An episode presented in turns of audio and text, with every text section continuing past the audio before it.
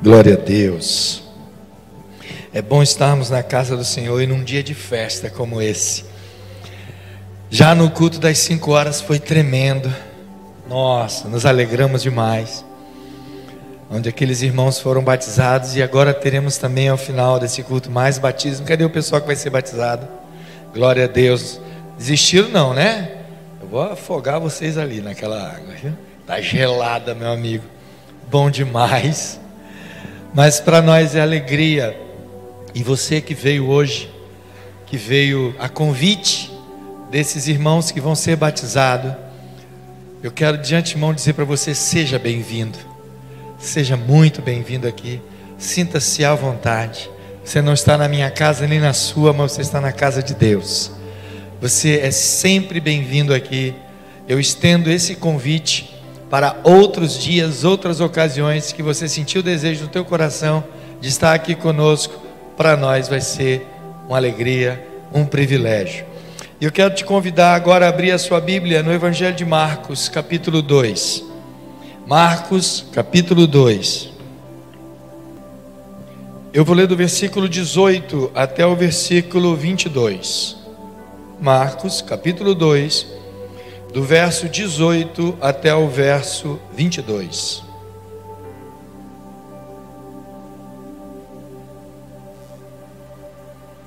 Diz assim a palavra de Deus: Os discípulos de João e os fariseus estavam jejuando. Algumas pessoas vieram a Jesus e lhe perguntaram: Por que os discípulos de João e os dos fariseus jejuam, mas os teus não? Jesus respondeu: como podem os convidados do noivo jejuar enquanto este está com eles? Não podem, enquanto o tem consigo. Mas virão dias quando o noivo lhes será tirado, e nesse tempo jejuarão. Ninguém põe remendo de pano novo em roupa velha, pois o remendo forçará a roupa, tornando pior o rasgo. Ninguém põe vinho novo em vasilhas de couro velhas. Se o fizer, o vinho rebentará as vasilhas. E tanto o vinho quanto as vasilhas se estragarão. Pelo contrário, põe-se vinho novo em vasilhas de couro novas. Palavra de Deus, amém, queridos? Olhe para o teu irmão e pergunte a ele assim: o que você prefere? Novo ou velho? Novo ou velho? Queridos, nesse texto, Jesus ele estava na casa de Mateus, um novo discípulo. Mateus ele trabalhava na coletoria, ele cobrava impostos. E por ele ter essa profissão, ele não era uma pessoa muito bem vista, muito bem quista. Ele era pelo contrário, até odiado pelos judeus. E é esse que Jesus convida para ser um dos seus apóstolos, um dos seus seguidores. E ele estava ali na casa de Mateus, quando se reuniram ali também alguns fariseus, alguns discípulos de João Batista, e eles estavam ali em um banquete. E gerou-se então essa crise, essa pergunta sobre jejum, por que, que os discípulos de João e os fariseus jejuavam, e por que, que os discípulos de Jesus não jejuavam. Então Jesus, para responder melhor essa pergunta, Jesus conta essa ilustração, ele fala do remendo e ele fala do, do vinho novo. Por que, que Jesus fez isso? Por que, que ele se preocupou em explicar dessa forma, porque ele entendia que pela nossa natureza humana nós somos naturalmente resistentes ao que é novo. Principalmente quando aquilo que nós já estamos habituados a fazer já se tornou uma prática, já se tornou um hábito, já se tornou cômodo, já se tornou fácil. Sempre que nos deparamos com algo novo, esse novo tem a tendência de nos tirar do nossa, da nossa zona de conforto, da nossa atual situação. Por exemplo, quando Jesus usou esse exemplo do pano e do vinho, Ele falou de algo que era muito presente para aquelas pessoas que estavam ali ouvindo. Eu poderia muito bem falar aqui da, da pandemia, por exemplo. Sabemos que a pandemia ela trouxe uma nova realidade. Tanto é que algumas pessoas chamam esse momento de um novo normal. Quem podia imaginar, antes de março do ano passado, que você estaria numa igreja onde todos usariam máscaras? Quem poderia imaginar que para entrar em alguma dos seus conhecidos, amigos, cônjuge e família, se alguém dissesse para você que você ia passar dias dentro de casa, semanas muitas vezes sem trabalhar, sem poder ir e vir, se alguém dissesse para você que em determinada hora você ia ter que se recolher para a sua casa, se alguém dissesse para você que você ia ter que nutrir o hábito de o tempo todo estar limpando as mãos com álcool em gel, se alguém dissesse para você que tudo isso ia acontecer e não ia ser algo simplesmente local em um nosso, nosso bairro ou cidade ou estado ou, ou país, mas seria algo a nível mundial, eu lhe pergunto: você acreditaria? Provavelmente não. Se alguém dissesse que em algum momento você não poderia ir ao shopping ou ir à praia, ou jogar bola, ou que seus filhos, netos, sobrinhos iam passar meses sem ir à escola. Bem, as crianças iam gostar de saber. Mas muitos papais iam entrar em crise. Se alguém dissesse para você que além da sua indumentária tradicional, os homens aí, calça jeans, uma camiseta, uma blusa, uma camisa social.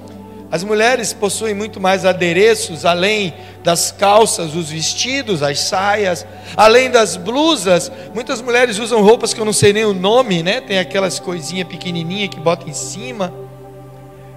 Tem lenços, outras usam tiaras, sem falar nos utensílios de decoração, né? Sei lá o nome que se dá, é, como é que é? é as bijuterias, os acessórios, brincos, cordões, pulseiras e tantas outras coisas, bolsas, as famosas bolsas das mulheres. Você ainda teria que adaptar um novo vestuário, uma máscara. Alguns usam aquela básica de hospital mesmo, né? Tipo a do pastor Salomão, da Antônia. Outros eu já vi em casamento, noivas com máscaras bordadas, né? coisas decorativas. Outros trariam mensagens em suas máscaras, como a do bispo, que tem aqui a logo da igreja e o nome bordado. Quem diria, né, Caroline, que além de camisas ia ter que fazer tantas máscaras. O novo chegou. E eu quero dizer uma coisa para você: muitas dessas coisas, se lhe dissessem com antecedência, você não acreditaria. E eu quero dizer uma coisa com antecedência. Vou te contar uma novidade. E eu peço para que você acredite. Assim como você talvez não acreditaria que estaria usando máscara. Eu vou te contar algo que você talvez ainda não acredita. Mas tão certo como você está usando máscara hoje, isso que eu vou te contar vai acontecer. Não sei quando. E também não vai ser a nível local, também vai ser uma pandemia a nível mundial. Sabe o que é? Jesus vai voltar. E ele vai voltar a nível mundial, querido. Quer você queira ou não, quer você goste ou não, quer você se sinta preparado ou não, quer você esteja concordando ou não, quer você acredite ou não, ele vai voltar. E ele traz já de antemão para nós uma nova realidade. Ele estava com seus discípulos ali, e quando questionaram sobre jejum, ele disse: Como é que podem os convidados jejuar enquanto o noivo está presente? Mas chegará um dia em que jejuarão porque o noivo será tirado. Hoje nós aprendemos a jejuar. Hoje nós aprendemos a orar e a clamar e a dizer aquilo que está em Apocalipse: Ora vem, Senhor Jesus, A noiva e a igreja dizem: Vem. Mas quando nós temos um encontro com Cristo, nós lidamos com o novo. E como lidar com o novo quando ele está diante de nós? Como lidar com o novo? Por mais que nos sintamos indignados em usar isso, por mais que queiramos que os dias se apressem para evitar isso, esse distanciamento, ainda temos que lidar com isso.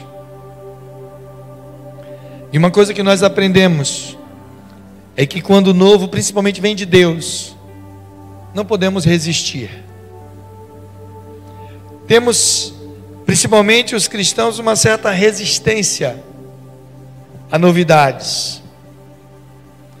Mas a Bíblia nos afirma que a nossa vida em Cristo, que em Cristo, na verdade, nós tornamos tudo novo. Aquele que está em Cristo, diz a palavra de Deus, nova criatura é. As coisas velhas já passaram, tudo se fez novo. E por isso vemos muitas pessoas, às vezes, entristecidas, abatidas, em crise, e verdadeiras crises espirituais, por quê? Porque querem passar pelo encontro com Cristo, querem passar pelo encontro com as águas e querem continuar do mesmo jeito que vivia antes. Não querem que as coisas mudem. Eu digo para você nessa noite, querido, não tem como. É impossível. Não dá para permanecer da mesma forma. Quem tem um encontro com Cristo é impactado por Ele. Ele muda a sua forma de ver, de pensar, de agir. E não adianta você se preocupar em dizer, não, mas eu não quero. Não tem querer, querido. Ele faz isso. Ele nos causa essa mudança. Ele nos faz pensar e repensar naquilo que somos e naquilo que esperamos ainda nessa vida. Ele nos dá tudo novo. Não dá para resistir. Não dá para resistir a Cristo. Ele é simplesmente irresistível. Ele é maravilhosamente irresistível. Sabe por quê? Porque não podemos desfrutar do novo presos a uma estrutura velha. Precisamos abrir mão daquilo que tem atrapalhado o novo de chegar. Uma vez eu falei aqui de objetos que às vezes nós teimamos em guardar dentro de casa. Coisas velhas. Quantas, se você parar para pensar aí, quantas coisas velhas você guarda dentro de casa? Objetos, recordações. Ah, você é daquelas pessoas saudosistas que guarda mesmo tem coisas que valem a pena. Eu digo mesmo, fotografias, é bom guardar fotografias. Embora que hoje não precisamos mais acumulá-las em algum lugar. Você pode torná-las digital, de forma digital, e armazenar em nuvens, em, em locais de menor espaço. Hoje, com o desenvolvimento da tecnologia, através do celular, você tem tem gente que tem celular com centenas de milhares de fotos. Algumas até se perderam ao longo de tantos e tantos arquivos que você guarda. Mas fora isso, quantas vezes você guarda coisas que está lá só ganhando poeira? Aquele vidrinho do perfume que já acabou há três anos, mas você acha tão bonito aquele vidrinho. Nossa, sabe, aquele jogo de copo que foi do casamento da tua avó, aquele joguinho de xícara, aquele paninho de prato, aquela toalha, a primeira toalha que você enxugou o bumbum do seu bebê, que hoje é um homem feito, casado. Quantas vezes temos essa mania de acumular as coisas? E tem coisas que não acumulamos por mera recordação, mas porque damos a justificativa que não temos condições de comprar um novo. Aí você pega aquele objeto, ou seja, aquele eletrodoméstico já que já quebrou, já queimou, e você remenda, aí você coloca durepox e vira uma gambiarra perigosa podendo incendiar a casa. De vez em quando lá em casa a gente se junta e tem que jogar essas coisas fora. Que às vezes, quando você se desfaz, abre espaço para o novo chegar. Abre espaço. Outro dia, quando o irmão Rodrigo anunciou que ia ter o bazar do projeto de invasão resgate, eu falei, Rodrigo, eu vou juntar algumas coisas e abri o guarda-roupa, falei: chegou a hora. E eu vasculhando as coisas, encontrei duas calças jeans que eu jurava que davam em mim, mas aí elas não entraram. Aí o primeiro sentimento que vem é: não, mas eu vou emagrecer. Mentira. E eu fiz, sabe o que? Fechei o olho e coloquei na sacola. Falei, é, elas vão aqueles. Olhei para um par de sapatos, Salomão. Eita. Já estava com o formato do meu pé. Aquele que não faz mais calo, aquele que você calça sem botar o dedo. Né, Monteval? Aqueles gostosos assim que já está amaciado. Eles vão também. E aí você vai se desfazendo. Camisas. Às vezes eu tenho pensado em reformar ou desfazer daquele sofá. Meu Deus. Minha cadeira do papai está quase indo embora. A bispa disse: qualquer dia tu vai cair com ela. Está véu, o couro está todo machucado. A gente se apega com facilidade a essas coisas, dando a desculpa. E às vezes a gente faz isso com coisas materiais de forma tão simples.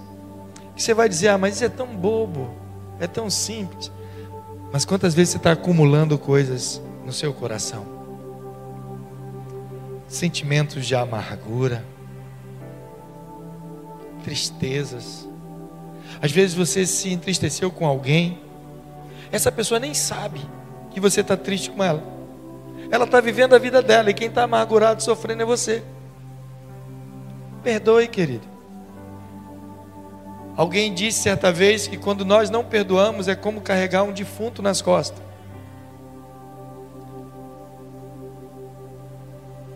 Não perdoar, querido, manter raiva de alguém é como você tomar veneno e esperar que a outra pessoa morra. Não dá certo. É hora de limparmos o coração. Dizer como o rei Davi disse para Deus, ele disse: Senhor, lava-me Lava-me, Senhor, e ficarei mais alvo do que a neve. Purifica-me, Senhor. Purifica-me. Precisamos disso.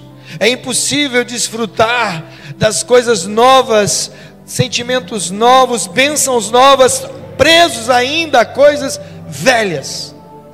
Eu não estou dizendo agora que você vai chegar em casa e vai jogar tudo fora. Vai pegar teu marido que é velho e jogar fora. Não, não faça isso. É com ele até o fim da vida, viu? Eu estou dizendo de rancores, de mágoas, coisas que vão, sabe, fazendo você definhar, pecados não confessados. Confesse ao Senhor, Ele é fiel e justo, diz a palavra, para nos perdoar o pecado e nos purificar de todas as coisas. Ele purifica. Davi também disse: Olha, enquanto eu encobri os meus pecados, meus ossos apodreciam dentro de mim, eu definhava.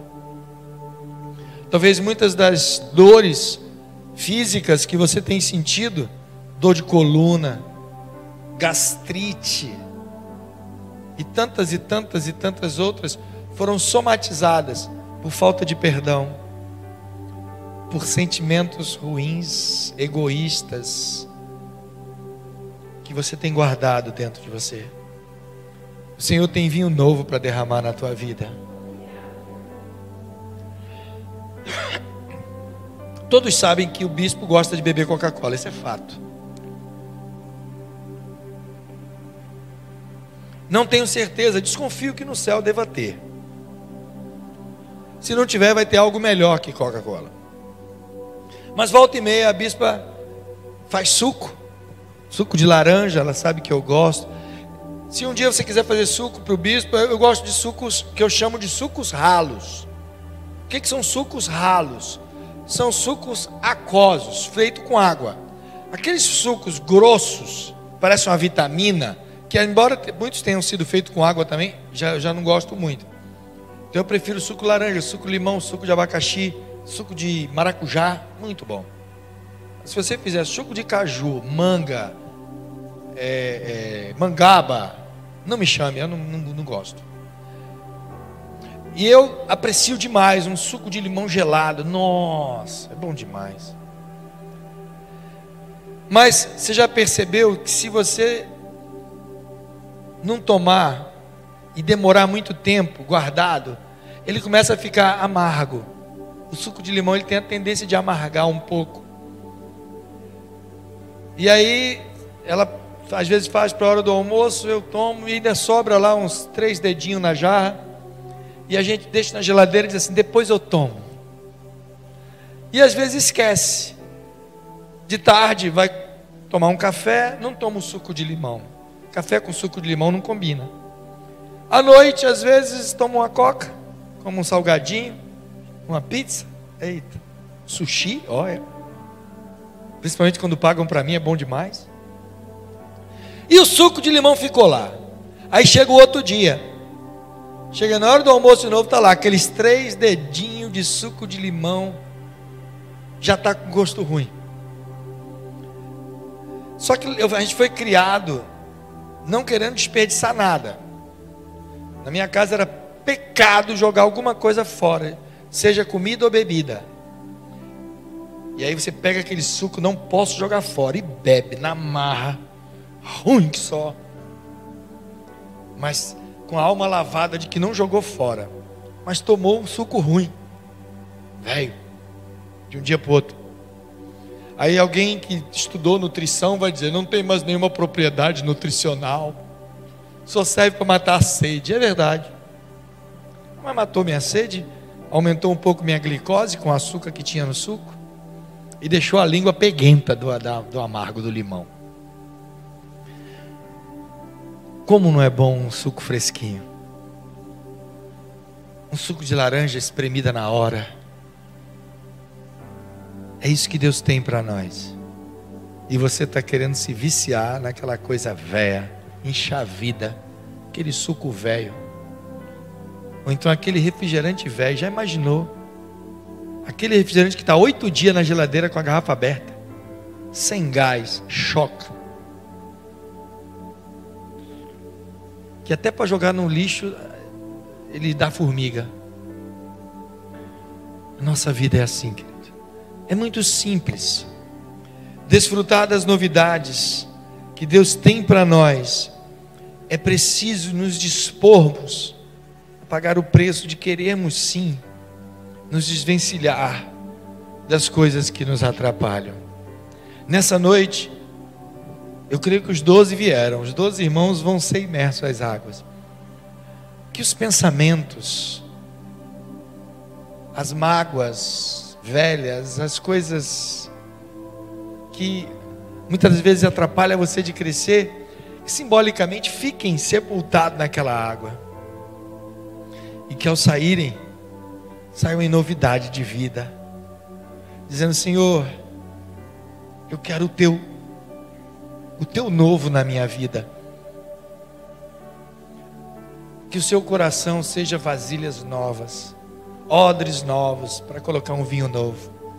Que sua mente esteja purificada pelo Espírito Santo para receber direção nova de Deus. Se alguém está em Cristo, é nova criatura. As coisas antigas já passaram, eis que se fizeram novas. Não se acomode não se acomode. quando Lutero, no dia 31 de outubro de 1517, lá na capela da igreja de Wittenberg, Lutero afixou 95 teses que ele argumentava sobre a igreja católica na época. Lutero não pensava em fazer nenhuma reforma, ele não pensava em romper com a igreja católica, não, ele queria, a tese de Lutero era uma igreja renovada, sempre se renovando. Hoje, recebemos uma, muitas influências ao longo dos anos, de tudo aquilo que aconteceu ao longo da história, de todos os avivacionistas, os reformadores e tantos outros que vieram depois de Lutero. Mas hoje ainda precisamos ter uma igreja renovada, sempre se renovando, um coração renovado, sempre se renovando, uma mente renovada, sempre se renovando. Que Deus nos ajude, querida, que Ele nos abençoe, que Ele faça de você sempre uma nova criatura. As coisas velhas já passaram, eis que tudo se fez novo. Que essa novidade, não só do inesperado, mas a novidade de algo sempre novo seja prazeroso para você. Como é prazeroso colocar uma roupa nova, um sapato novo, andar num carro novo, morar numa casa nova. Tudo que é novo temos prazer. Gostamos. Uma comida nova, bem fresquinha, é prazeroso para nós. Que Deus te ajude a viver essa novidade de vida a cada dia, todo instante na sua vida. Amém? Feche seus olhos, vamos orar ao Senhor. Pai, louvamos o teu nome porque o Senhor é o Deus que nos renova. Para ti não há nada velho, nada antigo, Deus. Para tu, ti, ó Deus, é tudo novo. E o Senhor tem prazer em nos dar coisas novas a cada dia em nossa vida.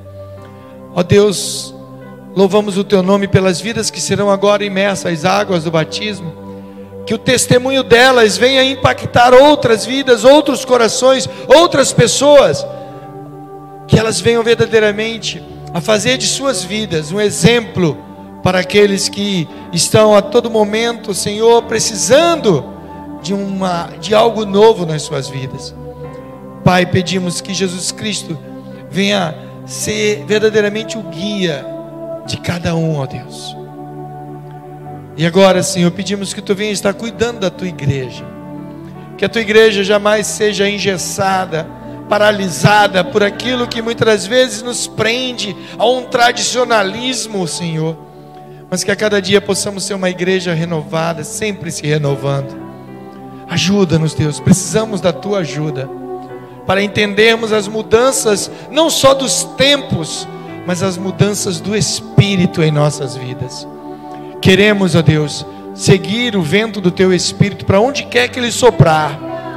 Queremos estar atentos a isso e não ficarmos parados.